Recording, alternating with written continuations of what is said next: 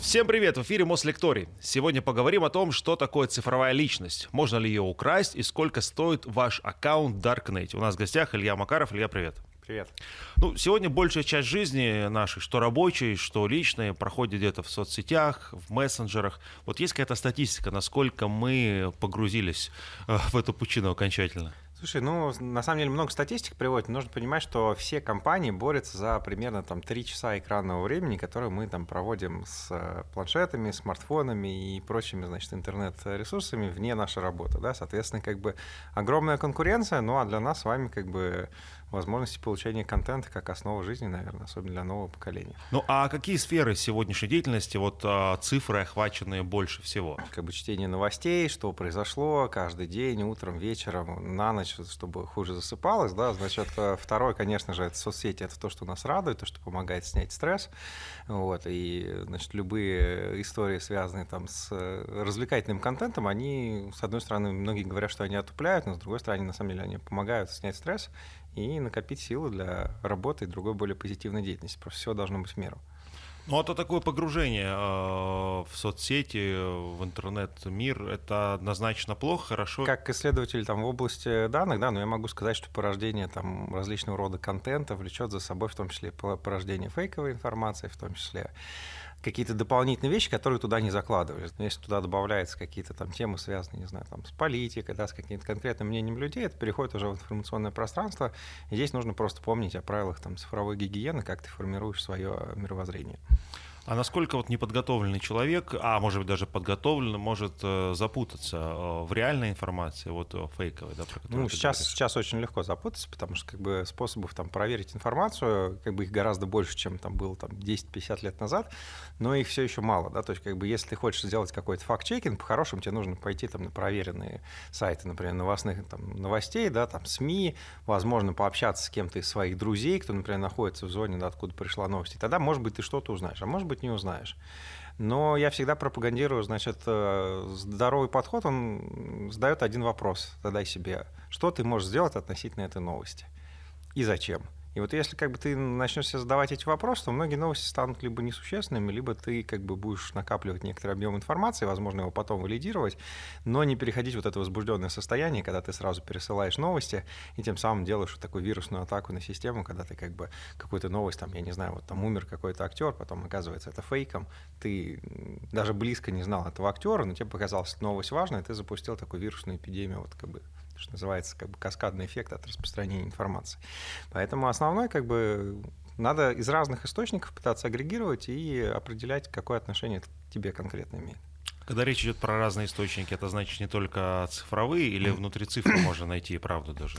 Слушай, ну как бы, да, классическая история, если там по новостям показывают, что на вас идет цунами, выглядите в окно, может быть, все не так, э, не так плохо, да, как бы.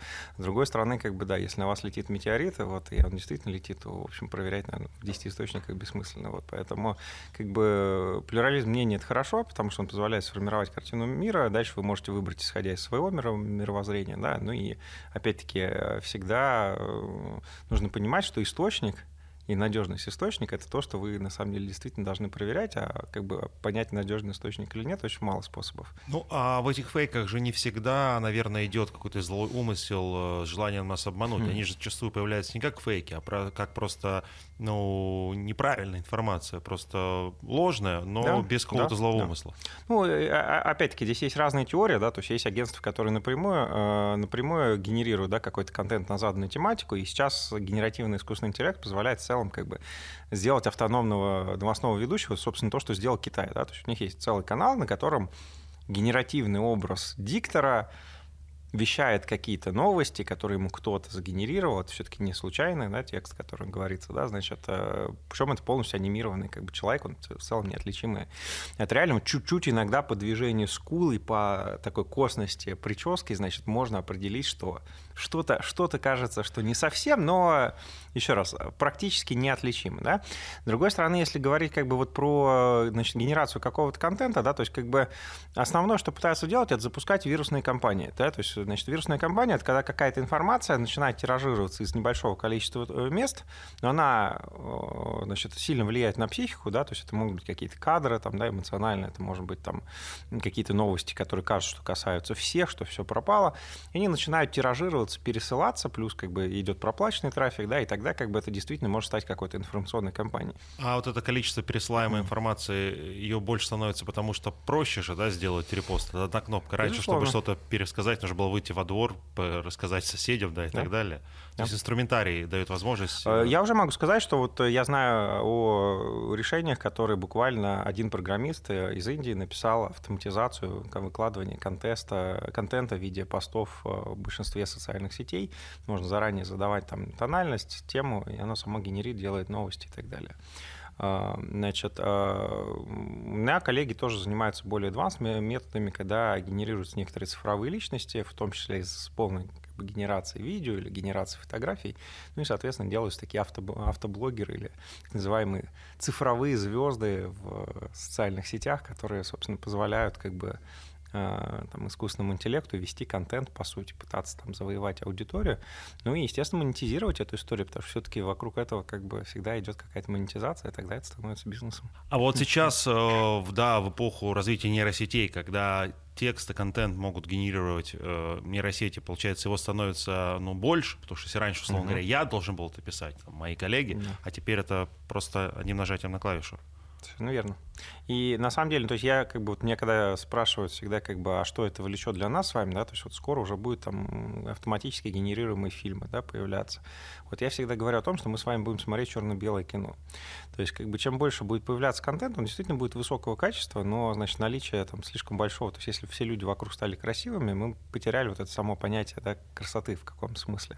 То есть как бы очень сложно выбор, ты всегда стараешься как бы вот как-то сегрегировать свое знание, да, как бы отложить вот это вот то, к чему я стремлюсь, вот это что-то может быть не совсем то, и вот, вот я хочу как бы стремиться к чему-то лучшему, да.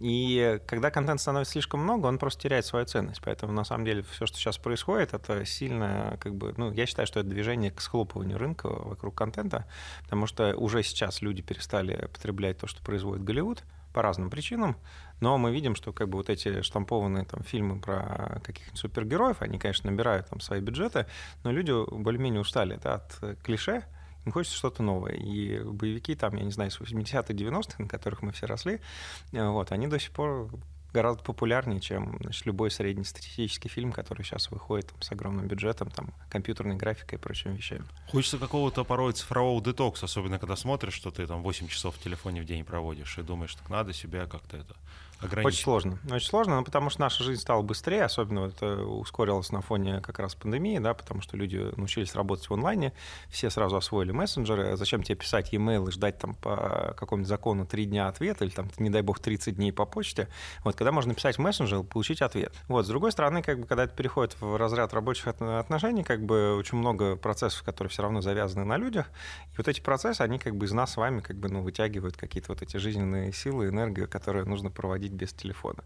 Ну, как минимум, есть хорошие правила, они обычно там прорабатывают с психологами, одно из них это там включать телефон, разделять рабочий телефон и личный телефон, или хотя бы там разные аккаунты вести, разные папки в Телеграме и так далее. То есть, в общем, делать вот ту самую внутреннюю цифровую гигиену, когда вы понимаете, что у вас есть фома, да, значит, фома — это по-английски fear of missing out, то есть боязнь пропустить что-то, вот, и, значит, вот как бы если мы с ней справимся, то нам станет сильно легче жить э, в сотрудничестве с нашими гаджетами. Я вот первый раз этот термин услышал э, и чувствую, что у меня такая боязнь есть, потому что ты постоянно что-то обновляешь, смотришь. Да. Э, да. И непонятно, зачем это вообще нужно. И ты, и ты все больше набираешь этого, да. То есть, ну, еще раз, в смысле, это, значит, это то, что надо разбираться с психологом, это, на самом деле, это действительно можно считать сейчас болезнью современного поколения, потому что я, например, тоже, я проверяю почту достаточно часто.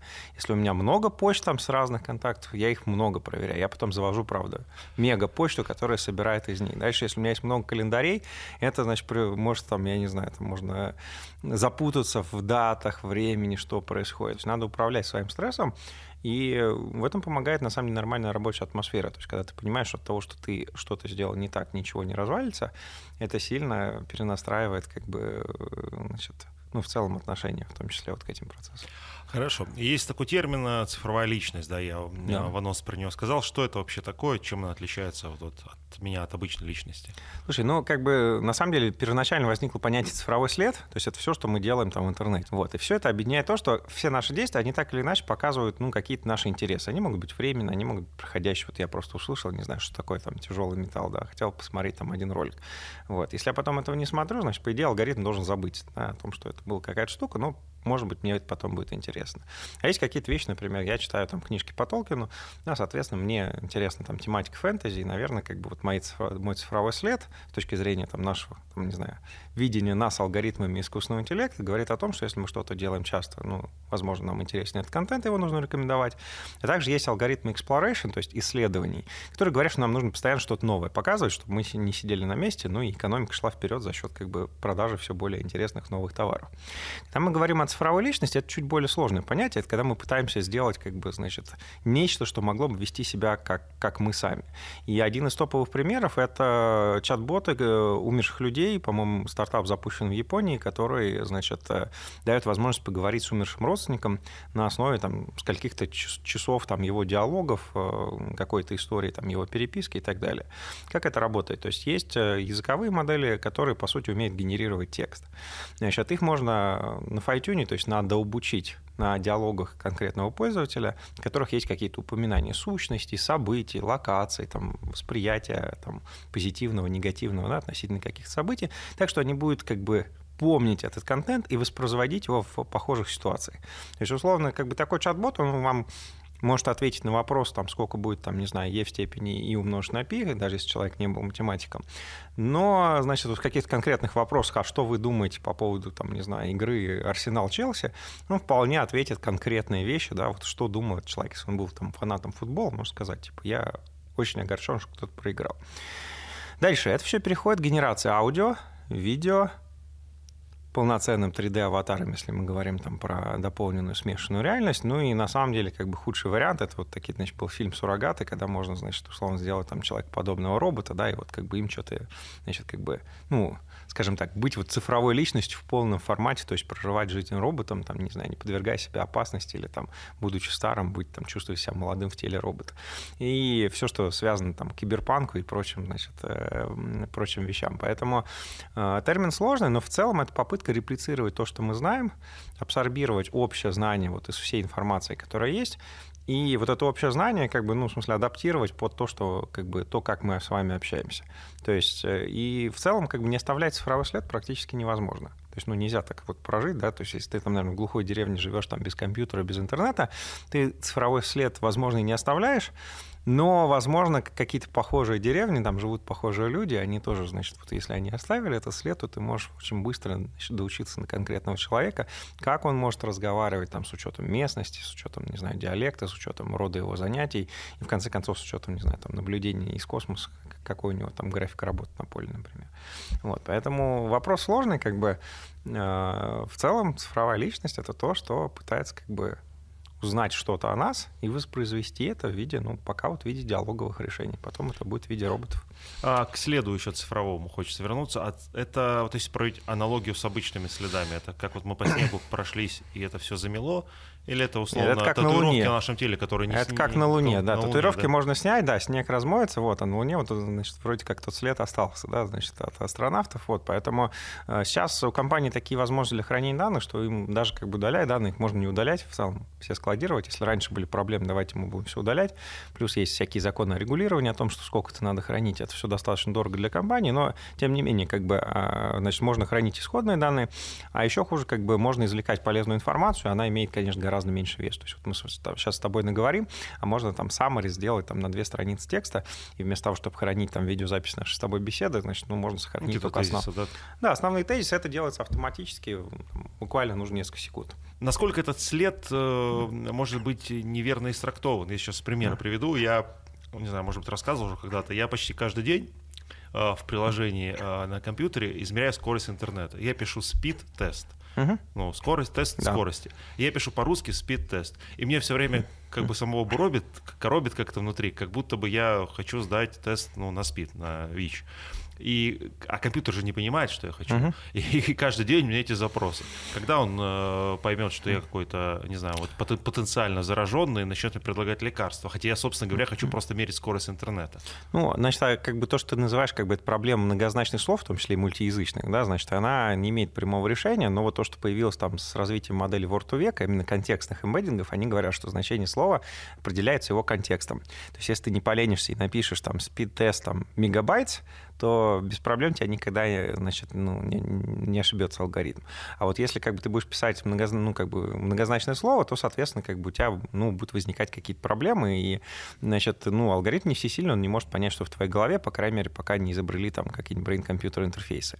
Вот. Относительно того, что может быть э, ну, в целом как бы, да, не так понято, ну, в смысле, абсолютно, абсолютно точно. Да? То есть как бы любого рода запросы, например, которые ты делаешь на чувствительную тематику, да, они потенциально могут могут подпадать там под какие-то программы, которые говорят, смотрите, вот этот там человек интересуется какой-то тематикой, она запрещенная, как бы, а вот давайте мы его там поставим на контроль. То есть здесь нужно как бы понимать, что э, мы не знаем, с какими целями человек приходит там, значит, что-то что узнавать. Да? Ну, наверное, если человек там долго изучает яды, э, вот, это, это повод как бы, ну, значит, задуматься, что ему действительно что-то интересно, либо он хочет стать, не знаю, специалистом в области медицины, изобретать лекарства, либо, ну, не знаю, там, молодой э, начинающий отравитель, да, скажем так.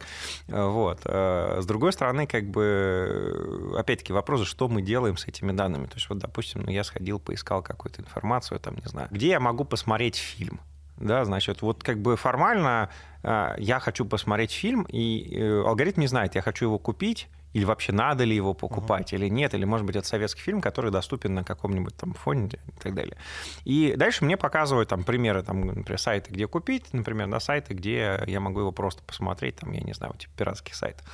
И вопрос, что если я часто нажимаю, не знаю, там, значит, посмотреть фильм, или ввожу да, в поисковую строчку, да, вот посмотреть фильм, что, что это говорит обо мне как о пользователе. Вопрос не делать поспешных выводов, а понять, что мы можем как бы полезного извлечь из этих данных. Конечно, ну, просто порекомендовать что-то полезное на основе твоего цифрового следа, это хорошо.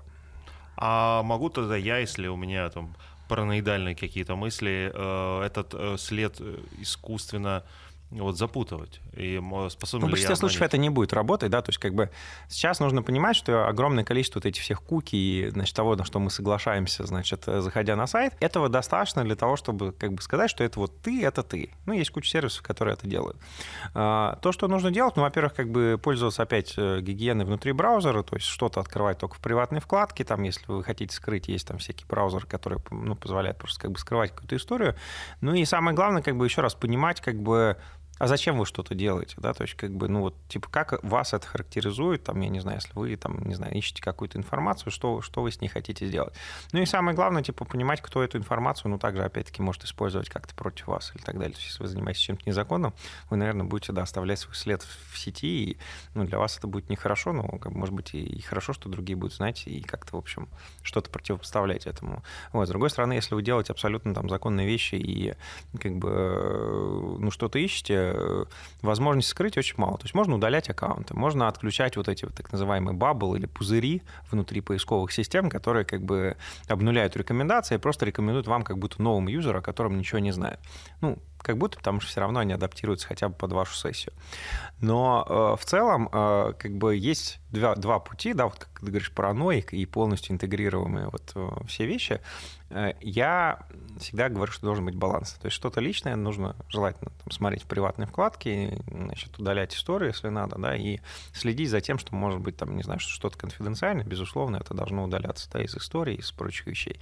Но с точки зрения того, что я, безусловно, был бы рад, если бы я узнал, там, не знаю, где мне купить какую-нибудь новую одежду, или там, я не знаю, вышла новая компьютерная игра, я ее пропустил, потому что алгоритм не знал, что я увлекаюсь там компьютерными играми, но это было бы странно, вот, и я бы, я просто лишаюсь той части мира, в котором живет, ну, как бы все остальные, которые более или менее эти рекомендации разрешают.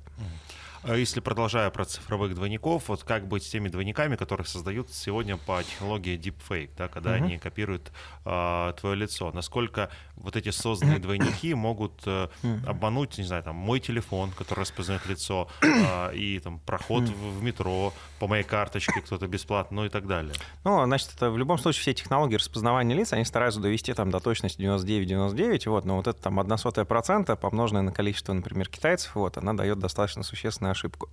Вот, есть куча примеров, э, оплата лицом приводила к тому, что человек просто нагибался, и оплата, например, списывалась со следующего человека. На кассе, реально? Да-да-да, поэтому как первый момент, что должны быть какие-то системы двойных верификаций, то есть это могут быть чипы, это могут быть ваш телефон, это может быть еще что-то, что ну, просто добавляет как бы какие-то возможности, значит, это верифицировать, во-вторых, понимать, что на небольшие оплаты в целом может быть и, и не страшно, если что-то случится, просто вы должны иметь контроль и способы возврата денег. Это легко делается через некоторое как бы кэширование этой суммы, которая снимается там в единицу времени. Вот. И, наконец, как бы относительно обманов, значит, есть специальная система, они называются антиспуфинг, я не знаю, как это по-русски говорить, но, значит, они детектируют попытку обмануть систему биометрии. То есть, например, принести, вот я, представь себе, я пришел с А4, распечатанным твоим лицом и попытался пройти. Как ты думаешь, охранник меня пустят? Ну, живой нет. Да, значит, а если... А это не Новый год и не маска. Да, а, если, а если это фильм «Миссия невыполнима», да, значит, в котором у человека полностью надета да, 3D-маска, то как бы я ее по-любому обману, да, поэтому что добавляется, если действительно какой-то критический объект инфраструктуры, значит, ну, там, сетчатку померить, еще есть средства распознавания походки, которые тоже потенциально можно обмануть, как бы научиться по-другому ходить. И так до бесконечности. Но нужно понимать, что как бы какой человек будет одевать реальную маску, чтобы, э, я не знаю, обмануть там систему в метро. Значит, как бы стоимость обмана, она не соответствует как бы эффекту от ее внедрения. Но, тем не менее, в большинстве банковских приложений, которые используют биометрию, так или иначе, есть свои системы антиспуфинга, э, которые э, пытаются бороться как вот с какими-то простыми примерами, да, напечатанными вещами, так и с дефейками. Значит, борьба с дефейками дефейками это очень длинная история, то есть это всегда вот как бы, как появились первые дефейки, они появились на ганах, да, значит, ганы — это генеративные состязательные сети, в которых есть генератор и дискриминатор. И, значит, задача генератора как раз генерировать этот дефейк, задача дискриминатора отличить, сказать, насколько неотличимо то, что мы сгенерировали от реальных данных. То есть как бы две сети борются друг с другом. Поэтому если ты условно имеешь доступ к модели, которая генерирует дефейки, ты можешь налить в нее больше данных, да, обучить дискриминатор, терминатор и научиться с вероятностью 99% отличать дефейк от, от оригинала.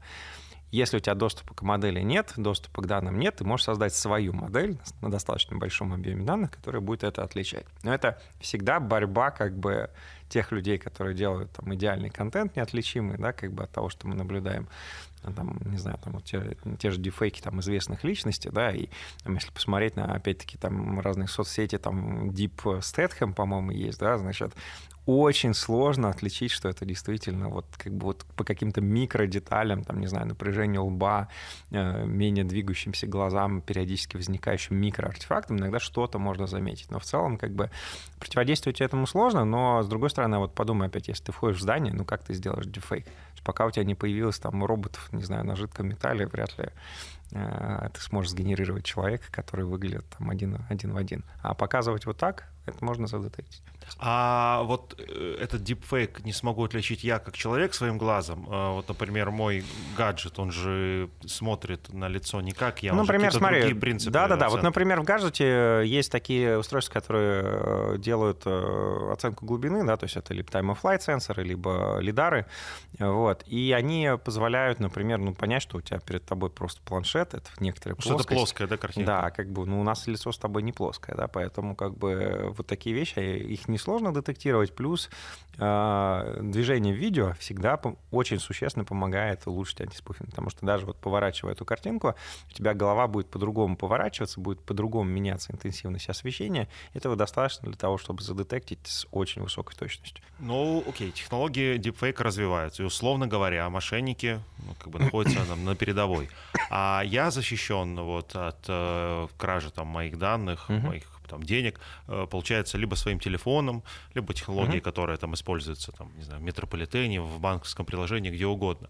То есть э, как они э, вот, работают над тем, как они себя прокачивают, улучшают, что мне покупать каждый раз новую модель телефона из- за этого?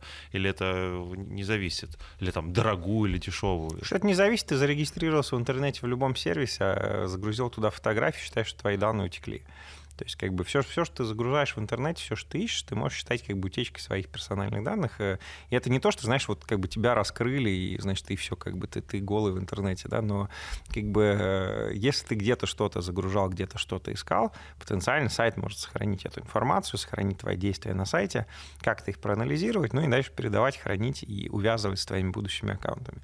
Вот, поэтому здесь как бы, ну, первый совет, значит, надо э, как бы разумно подходить к тому, что ты делаешь в сети, вот. Второе, да, если ты хочешь что-то делать, я не знаю, что не хотят видеть другие, да, наверное, используй какой-то другой телефон, никак его не связывай ни с теми людьми, с которыми, значит, ты общаешься, ни с кем-то еще. На практике это все практически не работает. То есть даже самые ярые параноики все равно там нет да нет, да, авторизуются там или отправят себе там на другое вещь, а отправление — это, по сути, связывание информации, то есть так или иначе все равно идентификация.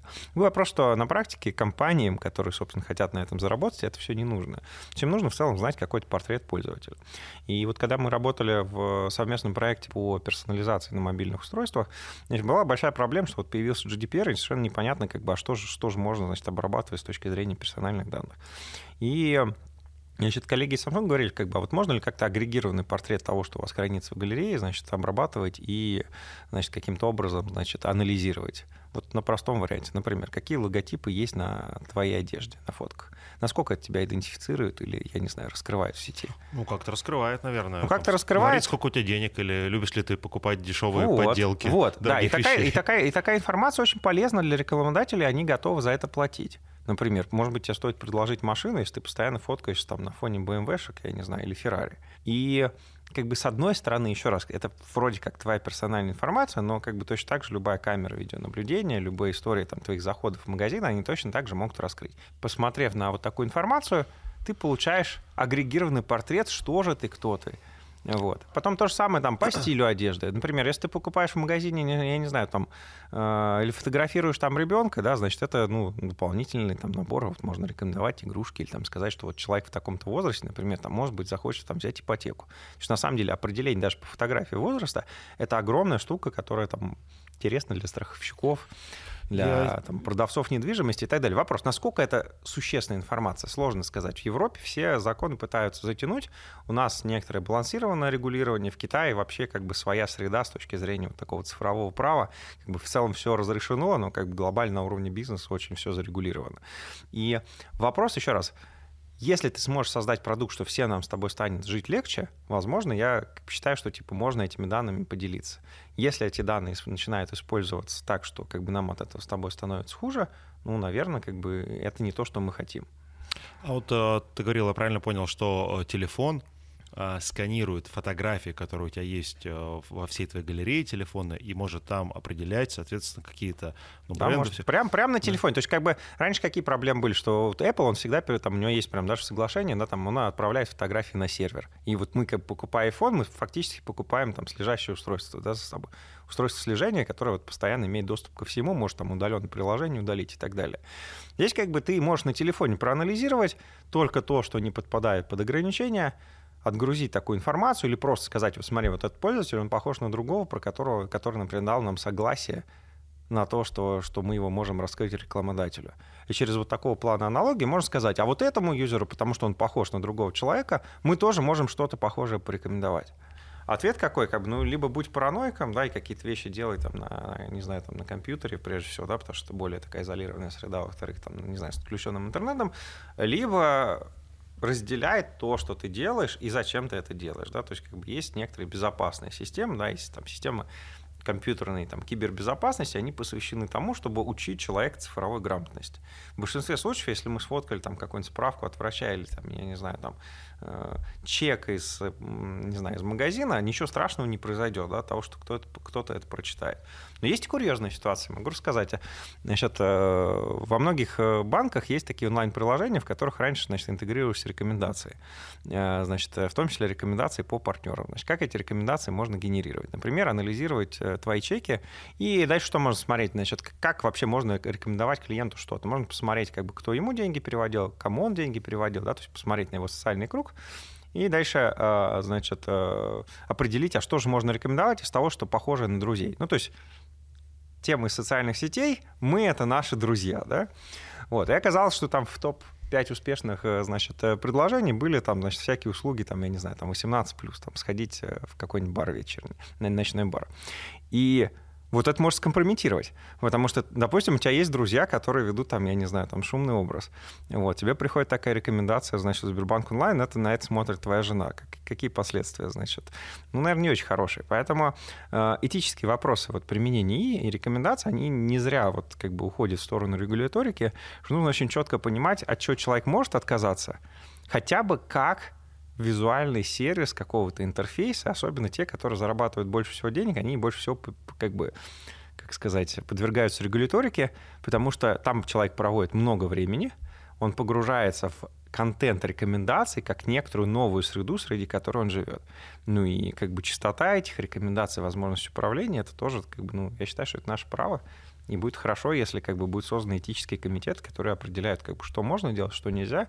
А даже если алгоритмы и делают что-то, что нельзя, это можно отфильтровать с учетом нашего понимания, что такое хорошо и что такое плохо. Про цифровую личность. А, это ведь не только а, про, про технологию deepfake, не только изображение mm-hmm. лица. Вот, а, я так понимаю, это и голос, это да. там какие-то вот твои манеры, это тоже вся информация. Понятно, что вот мы тут э, на телевидении, mm-hmm. мы тут произвольно свой голос, лицо отдаем в сеть. Ну, а, а просто люди тоже как-то через соцсети все это получают, э, э, всю эту информацию, да?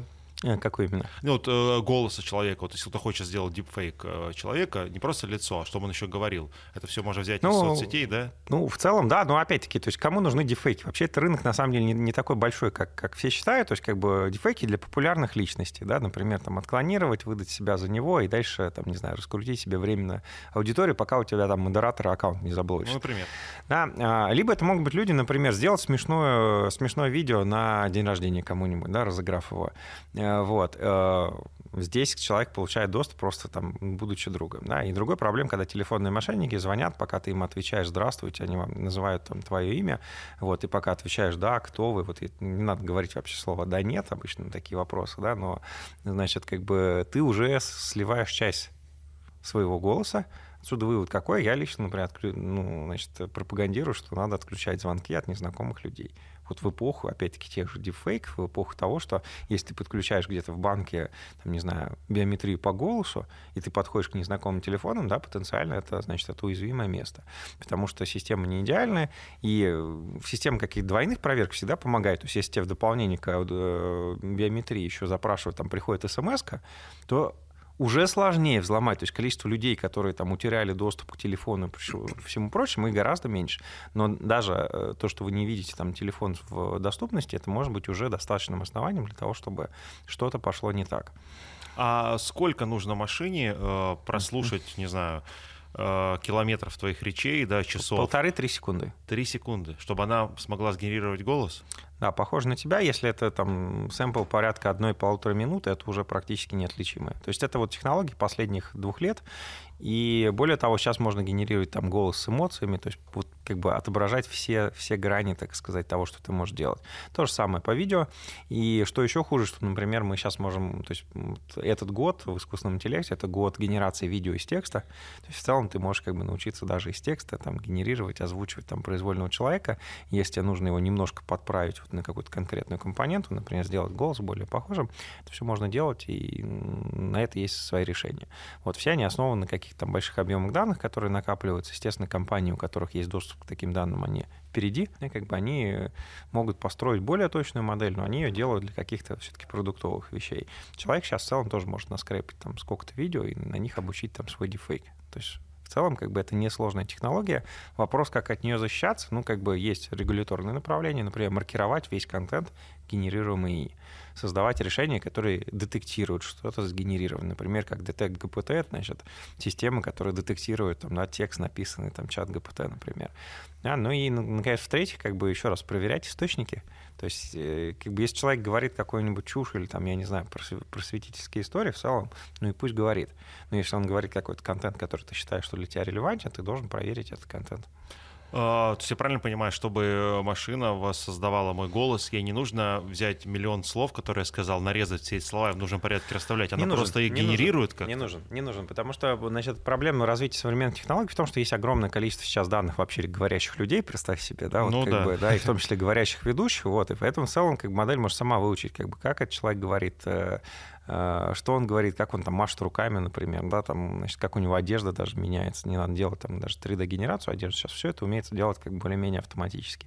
Единственная проблема, которая ограничивает, это длительность видео, которое можно сгенерировать. То есть обычно это не очень длинное видео, либо это только говорящая там голова или там, условно, силу- силуэт человека. То есть, например, сгенерировать там произвольных людей, которые произвольными занятиями делают, пока это сложно, прежде всего вычислительно.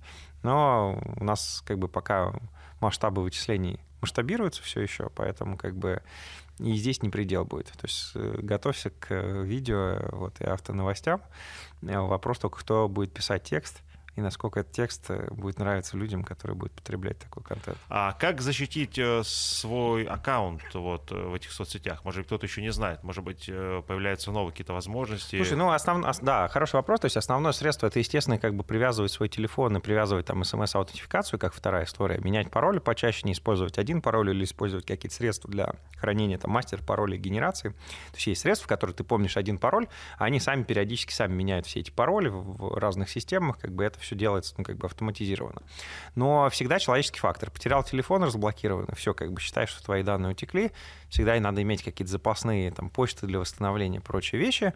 А, Что еще? Я бы не сказал, что проблема утраты аккаунта — это основной способ мошенничества в соцсетях.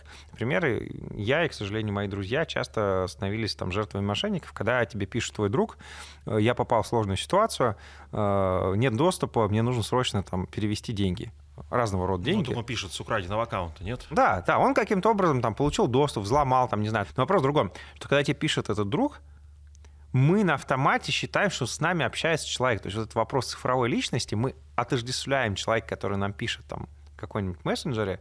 Ну, с- аватарку, да, с человеком. Да, с тем, что это реальный человек. И почему-то нам не приходит в голову взять и позвонить ему.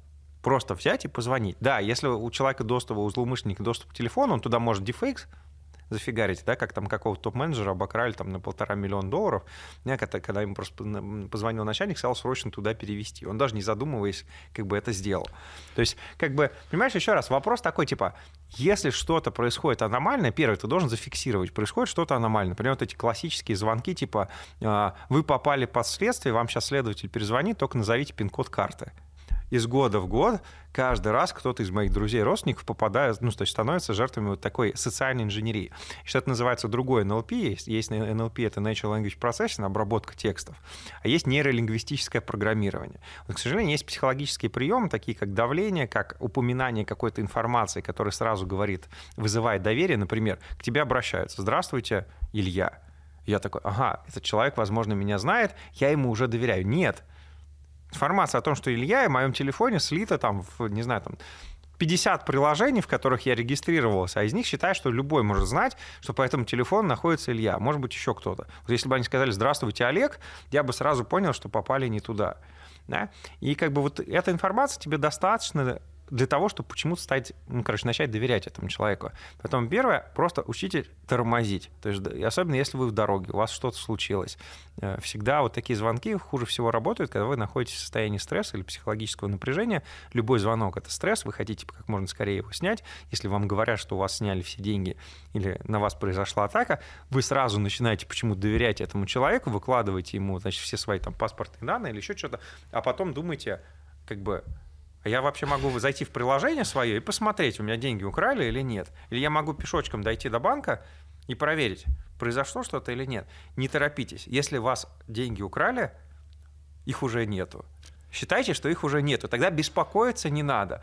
Но если у вас есть хотя бы как бы малая толика вот какого-то, знаешь, как бы сомнения, а она должна быть, сбросьте телефон, идите сами проверьте, и не подходите к телефону. Вам обязательно кто-то перезвонит. Обычно, когда один сбрасываешь, еще в те, второй мошенник перезвонит, говорит, вы знаете, тебе сейчас звонил мошенник, вот, и дальше начинается повтор, короче.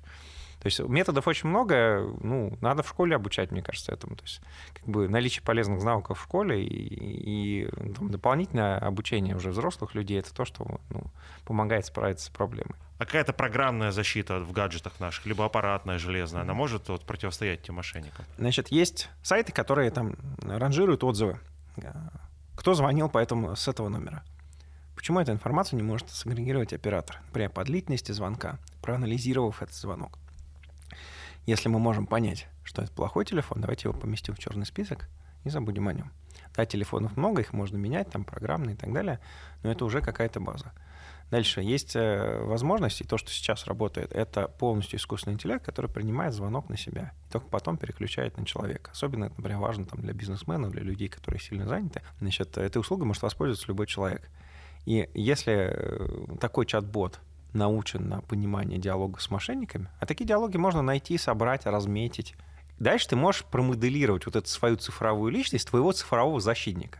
И он просто сбросит трубку, ты даже об этом не узнаешь. И вот эти вот как бы цифровые личности, это сейчас огромный тренд, э, то, что называется мультиагентные системы или агенты поверх large language models, то есть поверх больших языковых моделей, которые учатся генерировать текст, создаются агенты. Значит, агент — это некоторое приложение, у которого есть конкретная цель, у него есть память какая-то, то есть, например, она может знать, кто вы, что вы, да, какая информация есть о вас, какие-то информации, например, там, взаимодействие там, с банком и так далее. Дальше. У него есть некоторые тулзы, которые он может запускать, например, генерация речи, то есть агент, который генерировал текст, может озвучить свой текст и поговорить, например, по телефону. Например, может завершить звонок, или там переключить на реального человека. И вот такой агент можно обучить решать конкретную задачу он это будет делать полностью в автоматическом режиме. Вот. Единственная проблема, которая будет с той стороны, что как бы, потенциальный мошенник тоже может обучить своего агента, значит, который будет пытаться значит, э, представиться очень значит, воспитанным, хорошим человеком, с которым нужно поговорить. И два ИИ разговаривают друг с другом, да? Да, пока мы спим, да. Вот. Поэтому, как бы, значит, еще раз, эта история, она, она вечная, да, потому что как только появился генеративный ИИ, мы можем генерировать как хороший, полезный контент, который расширяет наш кругозор, так и вредоносный, в том числе, как бы, те самые там, попытки хакнуть систему. Ну и вопрос, да, в, наверное, в конце. О каких-то дальнейших перспективах э, использования искусственного интеллекта во благо, вот, и, соответственно, что там впереди у мошенников, чтобы мы сразу от этого могли как-то ну, что, что, что там впереди у мошенников, я, я, я не знаю. Я могу сказать, что как бы, значит, средств, средства защиты от мошенников остаются абсолютно старыми, дедовскими. То есть просто посмотри вокруг себя, если как бы под тобой стул не пропал, то значит все хорошо, как бы, и значит, не, не нужно подаваться панике. Относительно будущего э, искусственного интеллекта ну, я выделил, наверное, три направления. Да? То есть Первое — это вот все, что связано там с мультимодальными, мультиязычными, мультиагентными системами, да, то есть это появление моделей, которые работают с разными типами данных, то есть тексты, картинки, аудио, тексты, аудио на разных языках, которые выполняют разные задачи. Ну и мультиагентные, что на самом деле они могут еще между собой пообщаться и прийти к какому-то консенсусу. Вот говорят, что как бы модель GPT-4, да, это значит там смесь из, там, из 8 агентов. Сейчас выходит там Mistral, это тоже модель э, генерации текста, которая состоит из смеси 8 экспертов, которые общаются между собой для того, чтобы сгенерировать ответ. И вот появление там бесконечного количества вот этих и-агентов, которые каждый выполняет какую-то маленькую вещь, это действительно ну, наше будущее. Это вот тот самый 6G интернет вещей, которые мы ждем. И следующее, что мы ждем, это то, что называется Embodied AI. Это, значит, воплощенный И, то есть воплощенный в роботах, э, вот, который будет как бы нас с вами сопровождать, как там в фильме «Я робот», да, и в соответствующей, значит, э, фантастике э, Азимова. Значит, что касается как бы, ну, моего, да, какого-то видения, мы сейчас переходим к тому, что огромное количество контента будет генерироваться И, и уже были исследования, которые говорят, что, значит, обучение, значит, искусственного интеллекта на, синтез... ну, вот, на сгенерированном контенте может ухудшить качество этого и Поэтому будет борьба за качественные данные. Вот, будет борьба за то, чтобы делать и подконтрольным человеку, в том числе те модели, которые заранее как бы, ну, не предназначены, делают какие-то вещи, которые не предназначены, не закладывались изначально, да, то есть эффект чат ГПТ какой, как бы, например, он генерирует просто следующие слова в зависимости от контекста. Ну, например, добучив его на программах, можно учиться делать программы. Добучив агента, который может писать программы, ты можешь давать ему цель, а напиши программу, чтобы я стал более умным, не знаю, обошел ограничения. И вот тут мы уже приходим к тем самым вопросам, а как же все-таки контролировать тот самый И в эпоху вот этих больших языковых моделей, которые совершенно пока никто не понимает, какие у них способности. С одной стороны, все говорят, они ограничены, они совершенно не понимают простую логику, что если А это Б, то Б это А, она может это не понять, но при этом она может сгенерировать программу, которая, там, не знаю, напишет трейдинг-бот, который будет твоими акциями торговать. Поэтому будем очень много обсуждать про этику и следующие годы, я считаю. Ну и будет появляться вот эти мультиагентные системы, и, например, то, над чем мы работаем, это попытки использовать мультиагентный подход для создания эмоционального интеллекта. Вот, значит, для простого сравнения, вот если вы помните там фильм «Головоломка», точнее мультфильм, да, головоломка, да, в котором вот наши эмоции, значит, как-то используют память, да, и путешествуют там по нашей памяти для того, чтобы принимать решения. Вот это один из подходов, который мы пытаемся применить для того, чтобы решить проблему, как там и при, привить какие-то эмоции. Значит, другие подходы, они используют там попытки как-то сказать ей, что у тебя ограниченные ресурсы, и оттуда привести, то есть чтобы он сначала, например, понял, что у него есть там чувство самосохранения, он не хочет, чтобы его отключили или там уничтожили, это первая эмоция потенциально, значит, которую человек, там, искусственный интеллект должен приобрести. Вот. Ну и, соответственно, различные там привития эмоций, типа там страха, э, там уже и для того, чтобы он думал, что он генерирует, ну, типа не то, что думал, но он пытался как бы определить, насколько хорошо то, что он делает. Вот. Э, очень интересное направление, я общем, рад, что я просто живу в то время, когда этим можно заниматься. И для всех слушателей, которые не чужды IT, я могу сказать, что погружение в ИИ сейчас занимает там год-полтора. Вот для этого вы должны немножко знать математику, хотеть хоть чуть-чуть учиться программировать, а даже те, кто не хотят учиться программировать, есть куча ноу-код систем, то есть так называемая система визуального программирования, когда вы просто блоки перетягиваете и получаете какие-то решения, которые что-то делают. Поэтому учитесь делать что-то в области ИИ, и вы станете частью этой системы, а не только потребителем. Ну, ну что, спасибо большое. Встретимся спасибо. через какое-то время, проверим предположения, сбылись они или нет. Вот, и продолжим э, уже серию, получается, наших лекций. Спасибо большое. Спасибо.